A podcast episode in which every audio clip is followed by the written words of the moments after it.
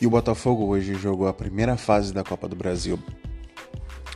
Enfrentou o Sergipe na casa do adversário e passou um sufoco gigantesco para passar de fase.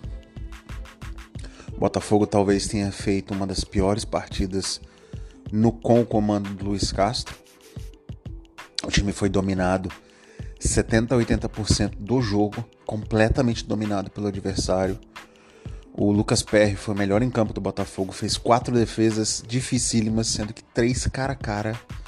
O gol que o Sergipe fez de falta no fim do primeiro tempo era uma bola que não tinha como o Perry pegar. O Botafogo não criou praticamente nenhuma jogada durante todo o primeiro tempo, a não ser uma jogada logo no comecinho do Carlos Alberto que recebeu a bola e perdeu uma grande chance. No mais, o Botafogo teve uma dificuldade monstruosa de criar com Gabriel Pires e Lucas Fernandes. Não havia movimentação suficiente dos laterais e dos pontas. O time muito travado, muito estático, com muita dificuldade de enxergar a infiltração de, jogador e de jogadores e o Matheus Nascimento completamente isolado na frente. O Botafogo foi para o intervalo com 1 a 0, veio para o segundo tempo na expectativa de que as coisas melhorariam. Não melhorou. Botafogo não mexeu e o Sergipe teve logo de cara duas chances cara a cara claríssimas e o Botafogo não conseguia jogar, não conseguia jogar. Só lá pelos 15, 20 minutos, quando houve a mudança, que foram três mudanças, que entrou Luiz Henrique, o Marlon Freitas é, e entrou o Gustavo Sauer, que o Botafogo, apesar de não estar mais organizado, o Botafogo passou ao menos a ter mais jogadores no campo de ataque. Aos poucos o Sergipe foi cansando, foi cansando, teve uma bola que o PR, numa, numa falta, o PR defendeu e a bola ainda bateu na trave, se eu não me engano. E aí, os 15 minutos finais, o Botafogo conseguiu começar a pressionar. Começou a levantar a bola na área. O Luiz Henrique entrou bem é, sem medo de tentar alguma coisa diferente. O time ficou menos sobrecarregado defensivamente, não tinha que fazer a transição é, do meio defesa meio ataque, porque o time do Sergipe cansado foi para dentro da própria área. E aí o Botafogo começou a levantar as bolas, teve uma chance com o Matheus Nascimento numa grande jogada do Tietê. Depois teve uma boa oportunidade também no Matheus num chute numa tabela do Luiz Henrique, que o Matheus Nascimento chutou torto para fora. Teve um cruzamento do Marçal que a bola passou muito perto. Enfim, o Botafogo começou a criar. Teve um chute do Vitor Sá de dentro da área que a bola passou raspando a trave. Teve um chute de fora da área do Marlon Freitas que a bola passou muito perto. Uma falta passou perto do Lucas Piazon. Uma cabeçada passou perto, se eu não me engano, do Matheus Nascimento também. E já nos acréscimos, o Botafogo começou a empilhar escanteio. No primeiro a bola passou perto, na segunda o Lucas Perry dentro da área cabeceou e quase fez o gol do Botafogo, veja só. O melhor jogador do Botafogo defensivamente quase salvou o Botafogo do ponto de vista ofensivo. A bola foi para mais um escanteio e nesse escanteio, que foi o terceiro, cruzamento na área, a defesa do Sergipe acabou dormindo no ponto. E o Adrielson acabou fazendo o gol. O Adrielson que tinha perdido uma grande chance alguns minutos antes e ele fez o gol de empate, salvando o Botafogo. Saiu o gol do Botafogo, 1 um a 1 um, Sergipe sai a bola, o juiz apita o fim do jogo. Botafogo classifica para a segunda fase da Copa do Brasil, mas a verdade é uma só. O Botafogo não jogou bem e mais do que isso, o Botafogo não mereceu se classificar. Porque o Sergipe foi melhor que o Botafogo para provavelmente 70, 75 minutos do jogo. O Sergipe dominou a partida, e na base do, da vontade e do cansaço do Sergipe, da vontade do Botafogo, cansaço do Sergipe, o Botafogo buscou um empate. No fim, pancadaria pelo excesso de, de acréscimos dado pelo árbitro, que tinha dito que dá 8, acabou dando 10 e o Botafogo se beneficiou com isso, essa é a verdade. É bom lembrar também que no primeiro tempo tem um pênalti em cima do Gabriel Pires que o juiz acaba ignorando ou não vendo e fica por isso mesmo é, fica a lição de que o Botafogo nesse momento vive um momento muito turbulento. Tecnicamente o time não consegue fazer a transição do meio para o ataque. Não há velocidade suficiente, drible suficiente nos lados de campo que façam do Botafogo ser um time perigoso. O Botafogo perdeu o desafogo no Jefinho, não tem mais esse jogador. Perdeu a força do Júnior Santos, não tem mais esse jogador. E hoje depende do Vitor Sá, que não consegue jogar em alto nível, infelizmente. Começou bem o ano passado, teve uma contusão e não consegue manter mais o nível. O Gustavo Sauer não consegue jogar, se machuca com frequência. Quando joga, é um jogador que é apagado, que aparece pouco no jogo. O Lucas Piazon talvez seja um dos melhores ou menos pior dessa posição, que é o jogador que está minimamente busca fazendo uma parte mais tática, mas também não tem velocidade, não tem o drible. E Luiz Henrique é o jogador que a gente esperava que tivesse explodindo no Botafogo nesse momento e não conseguiu. Então, enfim, o Botafogo não tem pontas hoje, jogadores de lado de campo que o Botafogo possa confiar. O Carlos Alberto é jovem e, e obviamente vai errar muito mais do que acertar. Além disso, o Botafogo não tem um reserva para o Tiquinho Soares, já que o Matheus Nascimento não consegue dar conta do recado. É, é, verdade que a bola chega pouco, mas o Botafogo não, ele não consegue, num lance, resolver alguma partida, como ele teve duas chances hoje. É, falta criação no meio de campo. O Lucas Fernandes está voltando agora, então é cedo para fazer qualquer crítica a ele. Já a ausência do Eduardo faz muita falta, agora não tem o Patrick de Paulo. Enfim, é, o momento é muito ruim para o Botafogo. Tem problema na lateral direita, tem problema no ataque, tem problema nas pontas, tem problema na criação. Uma coisa pelo menos é positiva para o Botafogo hoje. O nosso goleiro é muito bom, muito bom, mas muito bom. Notas de hoje, Lucas Perry, nota 9,5. Eu só não dou 10 pro Lucas Perry por causa do gol, mas o gol não é culpa nenhuma dele. É porque para ganhar 10 ele teria que fazer aquela defesa milagrosa que é muito difícil de fazer. Mas que atuação do Lucas Perry. O Lucas Perry manteve o Botafogo vivo no jogo. Por pior que o Botafogo tenha jogado, ele é o grande responsável, na minha opinião, por Botafogo estar vivo no jogo. Porque o, o, o Botafogo completamente morto na partida e o Sergipe tendo chance atrás de chance e ele fez quatro ou cinco defesas muito importantes, sendo que três delas cara a cara. Três defesas cara a cara, duas no primeiro tempo e uma no segundo tempo, além de uma falta que ele pegou com muita maestria. Além disso, no finalzinho quase fez o gol de cabeça. Poderia ter salvo o Botafogo. Acho que seria até melhor que fosse assim, já que ele foi, para mim, o disparado melhor em campo. Rafael, nota 3, mais uma atuação lastimável do Rafael. Eu sinto muito pelo Rafael, eu gosto muito dele, acho que ele foi um grande jogador no Manchester United e no Lyon também.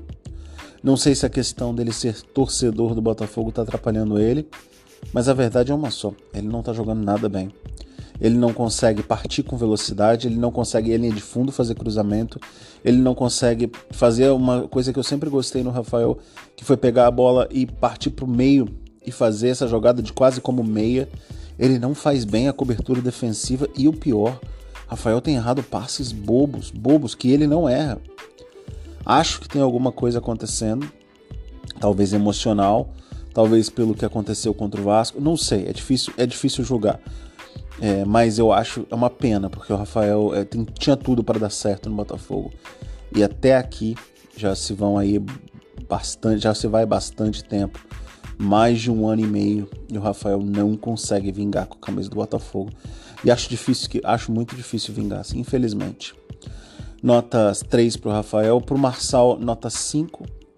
O Marçal não fez um bom jogo, mas o que me coloca, para mim, coloca o Marçal um pouco acima do Rafael é o fato do Marçal passar o jogo inteiro lutando, tentando, brigando, bate muito bem na bola, mas ele não, não me pareceu nos seus melhores dias, aliás, não vem nos seus melhores dias já há algum, algum tempo, infelizmente. Mas eu acho que pela, pelo esforço, pela dedicação e pela tentar e continuar tentando e não desistir, nota 5 para ele. Sistema defensivo do Botafogo, nota 7 para o Cuesta, nota 7,5 para o Adrielson para mim são jogadores, se tu tá tudo ruim no Botafogo, esses dois conseguem consertar os problemas. É, o Botafogo está muito exposto defensivamente, coisa que eu não vi há, muito, não vi há muito tempo. E mesmo assim o Adrielso e o Cuesta deram conta do recado. O Cuesta com carrinhos espetaculares, coberturas. Às vezes, a quantidade de vezes que esses jogadores ficam no mano a mano é absurda. É absurda. E é muito difícil jogar no mano a mano.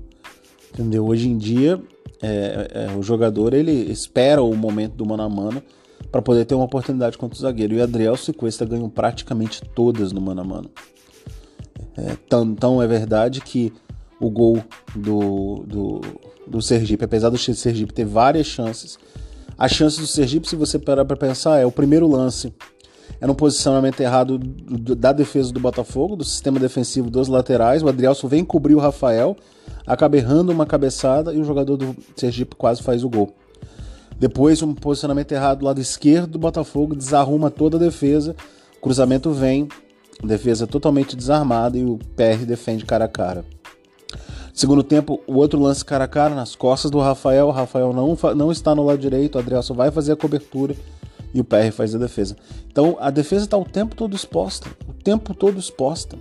Pelo menos, pelo menos nesses últimos jogos.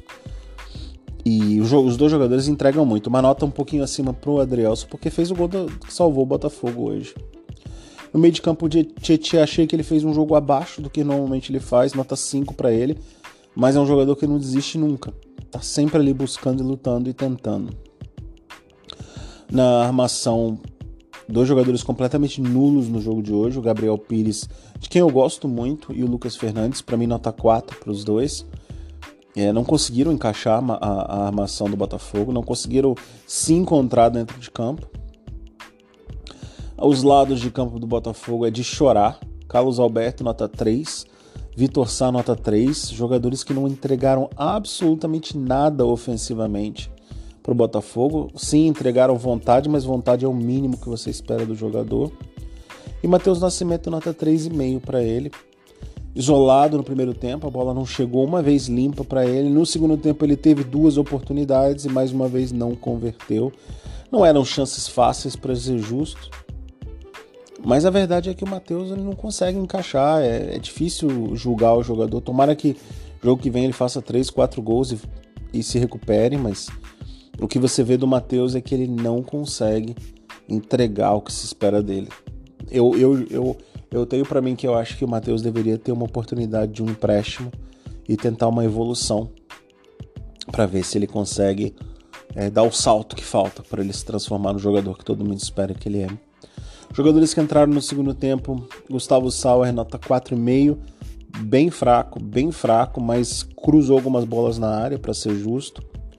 Lucas Piazon, nota 5, não foi pior do que o Carlos Alberto, buscou algumas jogadas, tentou algumas vezes uma jogada pelo meio.